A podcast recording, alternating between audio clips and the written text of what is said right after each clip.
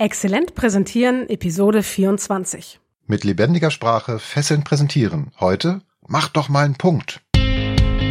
Was macht Präsentationen exzellent? Präsenz und Auftritt, sagen die einen. Die anderen schwören auf Unterstützung durch Technik und Medien. Besser ist es, Beides miteinander zu verbinden.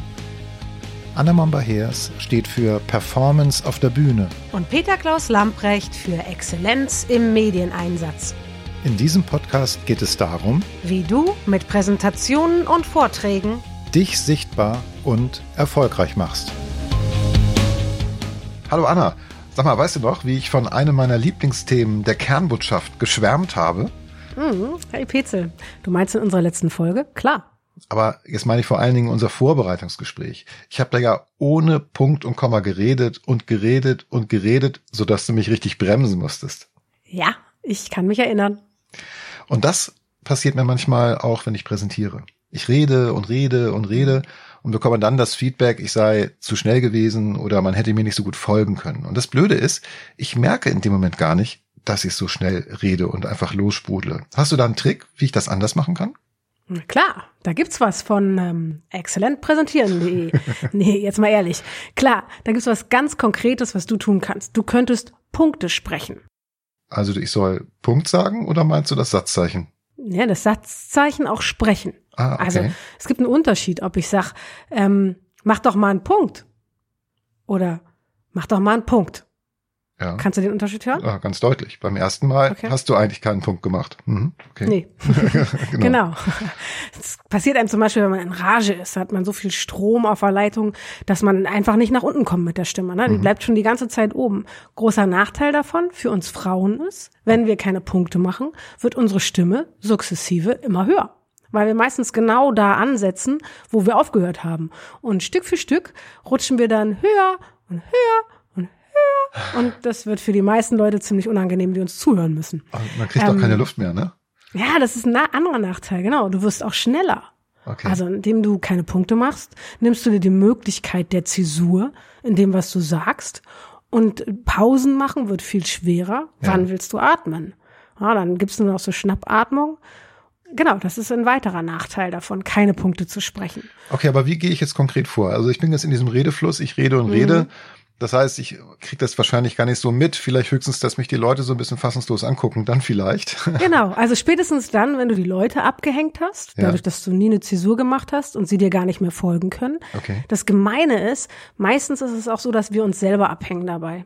Ja. Also wenn wir keine Punkte machen, dann reden wir meist irgendwann so schnell, dass unser eigenes Gehirn nicht mehr hinterherkommt. Ja. Und außerdem machen wir keine Punkte. Das heißt, wir suggerieren uns selber, da müsste noch was kommen.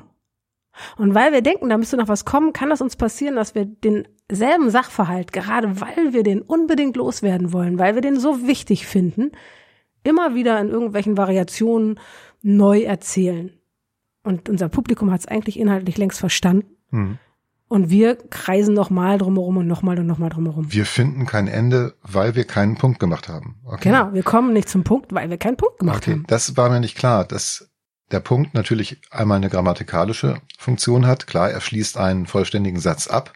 Aber Hm. wenn ich einen Punkt mir auch vornehme und wenn ich ihn spreche, dann bin ich auch in meinem Kopf klar und weiß, Genau. jetzt habe ich einen Sinnabschnitt beendet. Jetzt kann ich Luft holen oder das mal sacken lassen und dann weitersprechen. Okay. Genau. Mhm. Genau. Und wenn ich das tue, dann lasse ich mir die Zeit wahrzunehmen, was macht denn mein Gegenüber gerade? Mhm. Haben die es kapiert? Ist alles schon klar? Und wenn das so ist, kann ich im Text weitergehen. Da muss ich mich überhaupt nicht wiederholen. Mhm. Du, ich kann mich noch sehr gut erinnern, wie wir im Podcast gestartet sind. Du auch, so ganz zu Anfang, da haben wir unsere Texte geskriptet. Ja. Weißt du noch? Und da bestand irgendwie immer die Gefahr, dass wir auch genauso geklungen haben, nämlich geskriptet. Also abgelesen, vorgelesen. Genau. Ja, okay. Genau. Und ja gut, da gab's so Rückmeldungen, ne? Manche fanden das blöd oder fanden das richtig schwierig, so, äh, es klingt so abgelesen, so steif, so, Mhm. So, so. Also manche fanden das auch gar nicht blöd. Also das war so eine geteilte Meinung, die wir da bekommen haben. Ne? Genau. da- Das, was wir damals geschafft haben, war, dass wir ziemlich genau wussten, wie wir auf den Punkt kommen. Wir haben uns wirklich Mühe gegeben, ne, das inhaltlich gut zu sortieren. Ja. Aber es klang halt manchmal einfach nicht so locker, wie wir jetzt klingen.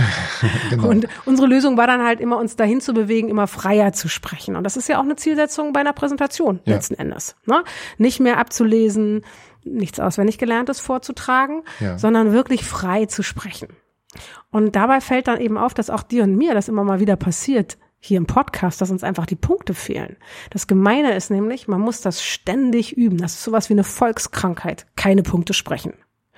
Und weil das so gegenwärtig ist, braucht es wirklich unsere Aufmerksamkeit. Und das zu deiner Ursprungsfrage, ne? Mhm. Was mache ich denn dann, wenn es mir passiert? Ich mache einfach irgendwo einen Punkt. Und ich muss es üben, im Alltag am besten. Ja. Immer wieder bewusst fokussiert zu sprechen mit Punkten. Stichwort üben. Also ich meine, hier im Podcast sind wir ja immer besser geworden. Wir sprechen frei, mhm. ne? also nicht mehr so steif und nicht mehr so abgelesen. Okay, dann machen wir manchmal keinen Punkt und Komma. Okay, aber das passiert. Ja, es passiert, aber das ist eben dann auch die lebendige Sprache. Nur man darf es nicht übertreiben, weil dann ne, passiert ja das, was mir in der Präsentation passiert ist. Ich hänge die Leute mhm. ab. Gut, ich muss es also üben. Verstanden. Da hast du doch bestimmt was vorbereitet, oder? Mm, ja, genau. liebe Hörerinnen, lieber Hörer, ich pack dir Tipps und Übungen hier in die Show Notes und wenn du dann noch Fragen dazu hast, dann schreibe uns. Zum Beispiel direkt unter die Show Notes auf unserer Website exzellentpräsentieren.de oder schick uns einfach eine Mail. Genau. Wir freuen uns über jede Nachricht, egal auf welchem Kanal. Tschüss. Tschüss.